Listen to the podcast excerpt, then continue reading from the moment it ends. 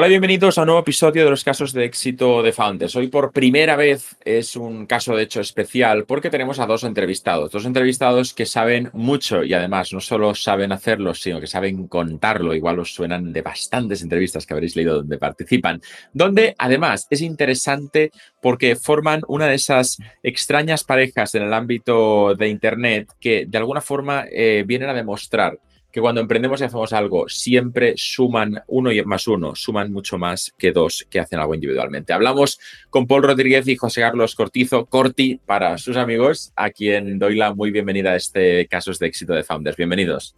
Muchas gracias, Pau. Gracias, un placer eh, estar aquí. Más que presentaros y aprovechando que estáis los dos, me gustaría proponeros un ejercicio que igual me tacháis de original o de poco original, lo habéis hecho cada tres veces a la semana, que es pediros que os presentéis del uno al otro. Me gustaría, Paul, pedirte cómo presentarías a, Corti y luego lo voy a pedir lo contrario, o sea, tampoco te vengas arriba porque igual él eh, se venga después. Bien, pues yo diría que Corti tiene un perfil técnico y, la verdad es que ha hecho, ha hecho de profesor en universidad, ha, tenido, ha estado preparándose para un doctorado. El tío viene de lo técnico, pero ha hecho una transición hacia el marketing. ¿no? Entonces, eh, esta transición es la que a mí me parece súper interesante porque yo tengo también transiciones en mi vida. Creo que la mayoría de los emprendedores las tienen. Y lo bueno que tiene Corti es que durante esta transición ha aprendido muchísimas cosas, ¿no? Y entre muchas otras ha emprendido y ha sufrido emprendimientos en sus propias carnes. Entonces viene con muchos aprendizajes previos y esto tiene un valor brutal para luego poder crear cosas. Y además es un amigo, es un tío de puta madre con el que se trabaja cojonudamente bien. Así que muy feliz de compartir con él proyectos. Mm, Corti, mm, no sé, ahora tienes que presentarle tú, pero, pero ha dejado el listón alto, ¿eh? a ver qué dices. Sí. No, no, Paul siempre va mucho más lejos de lo que llego yo. Paul, por su lado, también ha, tenido una transición. Él, ha transicionado de, farmacéutico a marketing, que tela, Que yo siempre, siempre que le escucho la historia es como, no me lo creo, no puede ser, pero sí, sí, se lo ha contado muchas veces. Y, es una persona súper curiosa, súper inquieta, que siempre quiere saber un, un poquito más. Y, yo creo que, lo ha demostrado con, esta transición. Eh, para mí, además, es una de las personas que conozco que, mejor ordena las cosas, tanto el trabajo, mete procesos, y a mí, que soy un tío desordenado y que estoy metido en mil fregados, pero sin cabeza, pues para mí Paul es como mi, mi principal cabeza, la que a veces me coge y me dice, venga, ordena, ordena, vamos a ordenar las cosas es un tío fabuloso que siempre está buscando generar comunidad y hacer cosas eh, de forma conjunta. De hecho, lo, que hemos empezado a hacer, que empezamos a hacer un podcast, empezamos porque él, se acercó y, se acercó y, me y nos conocimos porque él tenía un podcast Planeta M, que es un podcast pensado para conocer gente y que hagamos tertulias y, nos conozcamos gente del mundo del marketing unos con otros. Entonces, para mí eso es algo que le caracteriza, ¿no? el ser un catalizador de comunidad, de, que las personas del sector se conozcan y surjan cosas y, sobre todo eso, a mí me, que me gustaría de mayor ser la mitad de bueno que él, la verdad. Y eso que soy, digo de mayor porque me lleva unos días, me lleva como tres, tres cuatro días. Sí, sí, tres días os llevamos, sí, sí.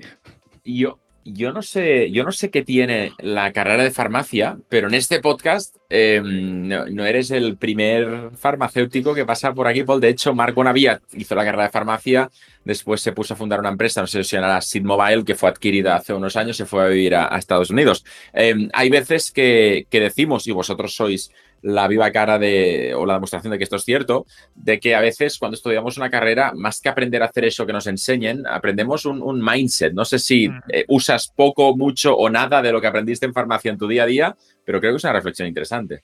Muy de acuerdo. Sí, al final, eh, farmacia es una carrera científica y luego, después de estudiar farmacia, estudié comunicación audiovisual. Y hice, a mí me gusta decir siempre que soy un ilustrado, ¿no? Porque vengo de aprender ciencias y letras también.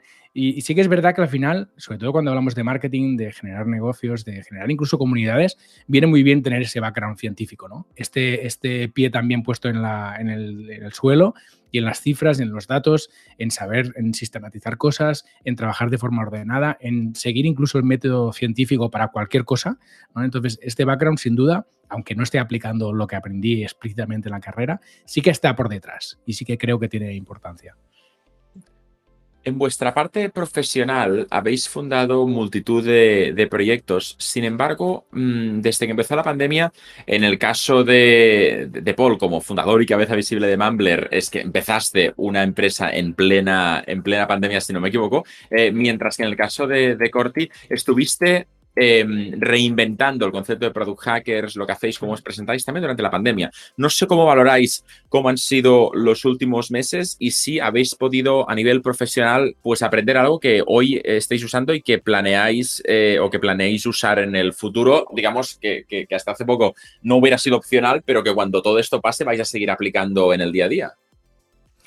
Bueno, pues le, tiro. Em, la verdad que sí. Eh, yo reconozco que para los que trabajamos en el mundo digital, seguramente la pandemia ha significado algo muy distinto de los que emprendan en, otro, en otros verticales.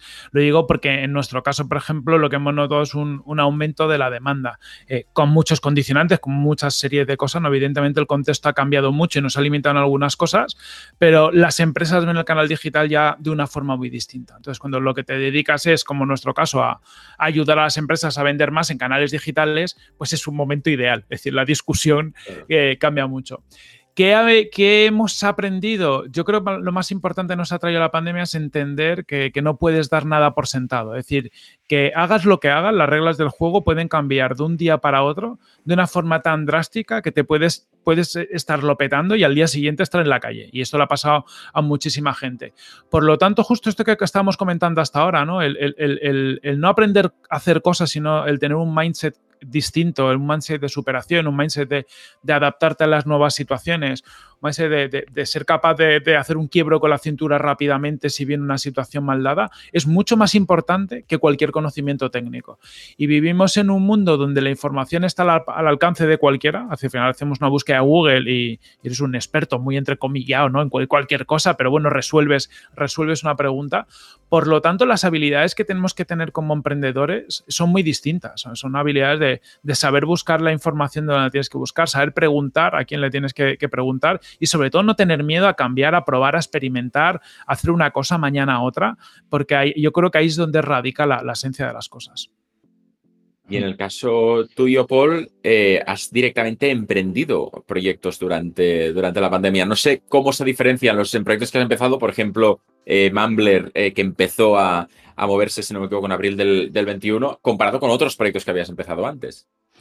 Sí, de hecho, mm, lo que empezó a principio de año fue Tribucasters, que fue nuestro podcast inicial que nos sirvió para aprender, para generar comunidad, ¿no? Y para aprender sobre todo sobre el mundo del podcasting y los podcasters y identificar necesidades, ¿no?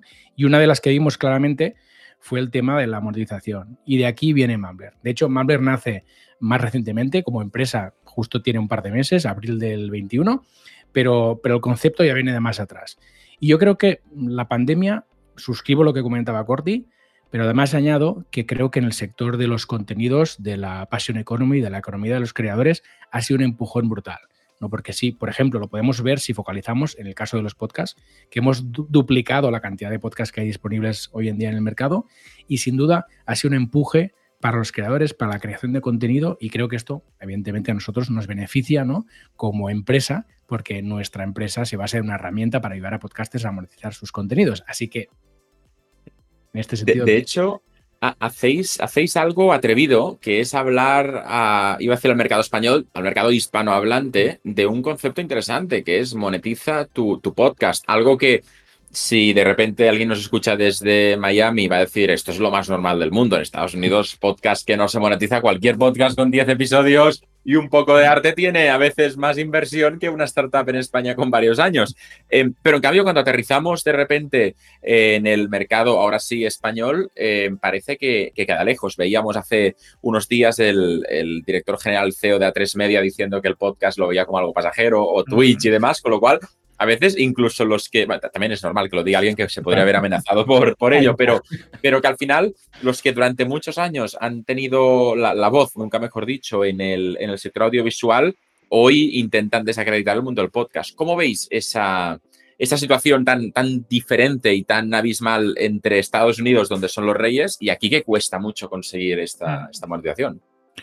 Pues yo creo que hay una parte de mercado que es eh, indudable, ¿no? Es decir, cuando hablamos de Estados Unidos, eh, es, pues son pues eso, 10 veces más grandes que nosotros y, eso se nota y encima es una economía muy, muy potente.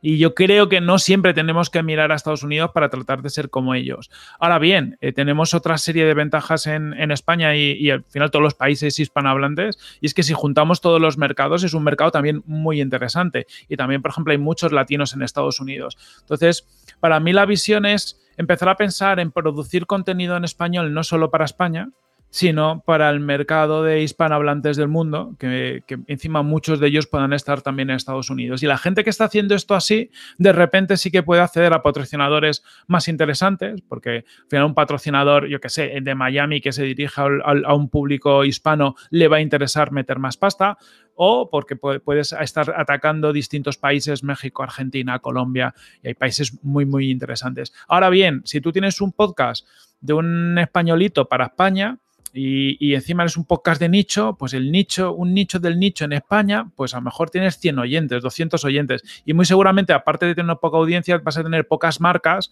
que les interese meter mucho dinero en ese nicho porque vean una oportunidad de negocio. Si ampliamos miras, todo cambia un poco. Hmm. Eh, de hecho, este podcast, en este, estáis, en, es una meta entrevista, estáis en un podcast, en, en, sois los expertos del mundo del podcast, con lo cual quien nos escuche es que probablemente ya está convencido del formato, pero Em, es, interesante lo de, lo de pensar en grande y empezar eh, de nicho. Vuestro propio podcast dentro de, de Mumbler, el, el, primero, me atrevería a decir, el Bootstrapeando un SaaS, precisamente iba muy en esta línea, en, en la importancia también de cuando emprendemos, de, de, poder seguir a referentes, no sé si os pasa, pero ver a otros que lo han hecho y aplicar. Ya no, ya no tiene tanta importancia la idea, ni casi me diría la ejecución, sino el hecho de empezarlo. No sé qué consejo eh, le daríais a alguien que se está planteando montar una plataforma, un servicio, una empresa nueva, pero que diga, uff, eh, yo para esto no sirvo o lo veo muy lejos? Bueno, lo has comentado tú, al final eh, no tener parálisis por análisis, ¿no? Intentar empezar y ser un poco lean en este sentido e intentar generar un mínimo producto viable, un mínimo servicio viable que puedas enseñar a tus potenciales clientes, ¿no? Y cuanto antes hagas esto, mucho mejor. Entonces, prepara este producto, prepara este servicio, ponlo delante de tus potenciales clientes y mira sobre todo, que es lo más importante, si estos clientes están dispuestos a sacar la tarjeta de crédito para pagar, ¿no? Mm. Porque al final mucha gente igual te, responde a la pregunta, ¿comprarías esto? Hombre, claro que sí, encantado. Saca la tarjeta. Bueno, a ver, un momento, un momento. ¿No? Entonces, yo creo que eh, mi consejo, y creo que es aplicable eh, tanto a negocios como incluso a podcasts como a contenidos, es, oye, ponte a hacerlo ya mejorarás eh, en, el camino y sobre todo mm, muéstralo a tus potenciales oyentes, mm. clientes, lo que sea, para contrastar si realmente tiene sentido y para poder pivotar si no lo tiene. Claro. Además es que nunca, nunca antes fue tan fácil hacer cualquier cosa. ¿eh? O sea, que eso, por ejemplo, a día de hoy, crear un podcast te lo creas gratis con, lo que tienes, con tu ordenador, con tu móvil y con software que hay. Una startup, incluso hacer un, mínimo producto tecnológico y un mogollón de herramientas no code que te permiten hacer una interfaz, conectar con una base de datos. Vivimos en un momento ideal en el tiempo para cualquier idea que se te ocurra, ejecutarla sin apenas inversión en poco tiempo y probarla en el mercado. Que no nos limitemos por eso. Hmm. Oye, alguien que nos está escuchando acaba de decir, eh, me habéis convencido, tengo algo que contar, quiero hacer un podcast, quiero hacerlo de pago, no tengo audiencia, tengo que empezar de cero, pero tengo algo muy interesante que contar. Mm, ¿Qué hago? ¿Cuáles son los primeros pasos? Porque entiendo que el que se trae una audiencia de casa debe ser el cliente más cómodo, pero el que dice, yo es que soy Em, un experto en paternidad o maternidad, una experta en paternidad muy potente, pero no tengo redes sociales, empiezo de cero. ¿Es realista que esta persona eh, pueda estar ganando un sobresueldo o incluso una principal fuente de ingresos al cabo de poco tiempo? O, hay que prevenir y decir, date dos años de crear una marca y después vuelve?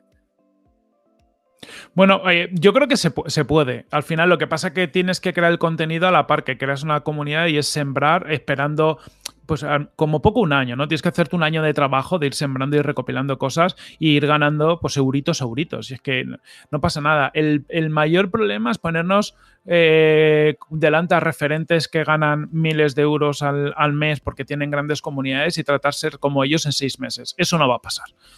Pero eh, sí que, y esto lo hemos visto, que oye, pues si tú empiezas hoy sin audiencia y empiezas a generar contenido y además de crearte tu podcast de pago, te creas tus redes sociales para compartir algo de contenido gratuito, al final un poco en el contenido está en lo gratis, genera audiencia y, y trato de derivarla a pago, parte de esa audiencia que me escucha va a acabar pagando. Si yo hago esto con equilibrio y con constancia, en un año voy a empezar a tener una audiencia suficiente pues como para pagarme los gastos del podcast, que, a lo mejor ya, es, bastante. Y el segundo año, pues ya es un sobresueldo. Y a lo mejor el tercer año, que ya hay casos, pues puedo vivir de ello.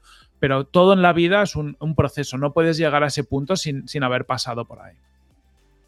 ¿Recomendaríais eh, a la hora de elegir un, tema, y esto sirve tanto para un podcast que planea ser un modelo de, negocio para una persona, también para una startup seguramente, em, ¿recomendáis algo de nicho? Soy experto en tema de diabetes y busco a la comunidad con diabetes para que me siga a compartir consejos, o algo generalista pero muy popular. Eh, yo es que vengo a hablar aquí de humor o de comida o de demás, no sé qué es mejor, intentar atacar a, pocos de algo muy grande, los pocos estén dispuestos a pagar, aunque exista mucho contenido de este tema seguramente gratis, o a una comunidad de nicho que para sobrevivir necesitas que un buen porcentaje de ellos acabe pagando.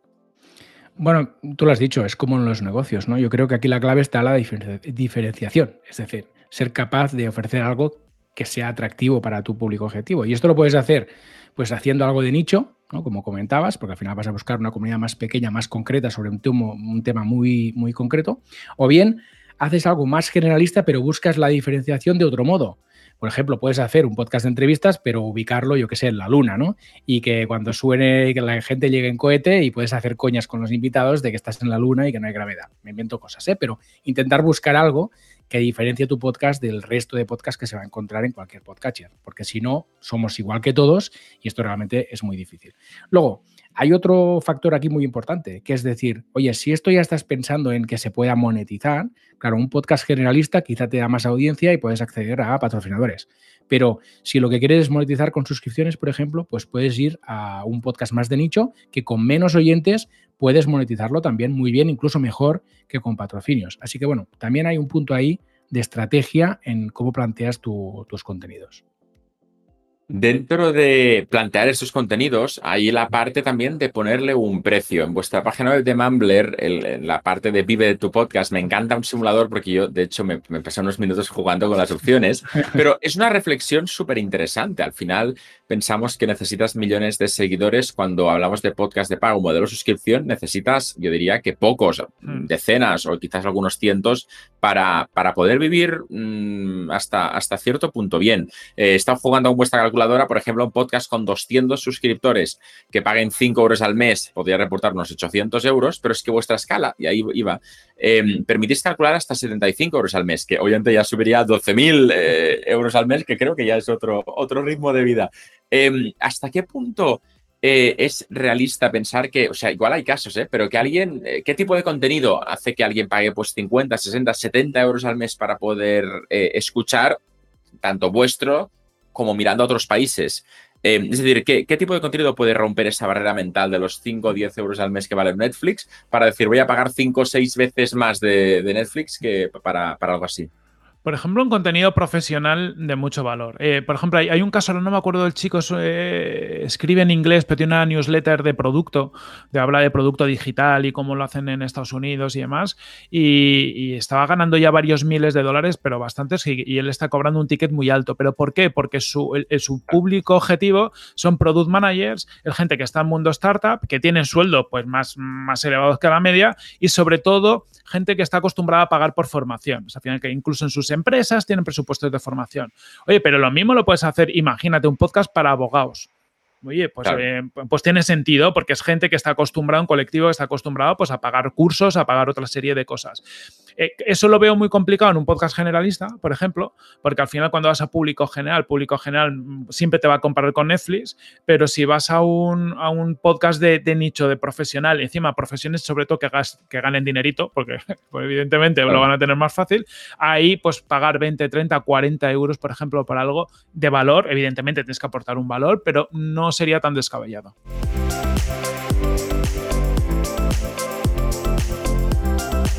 Bueno, espero que estéis disfrutando de esta conversación, que es a su vez parte de un caso de éxito que ya podéis disfrutar como alumnos de Founders desde la página web founders.com. Si todavía no estás suscrito a Founders y no eres parte de la comunidad, te invito a revisar nuestros planes y a plantearte entrar hoy, donde no solo vas a encontrar este y otros casos de éxito, sino todos los cursos con todo lo que necesitas saber para emprender tu propio negocio hoy. Nos vemos en Founders.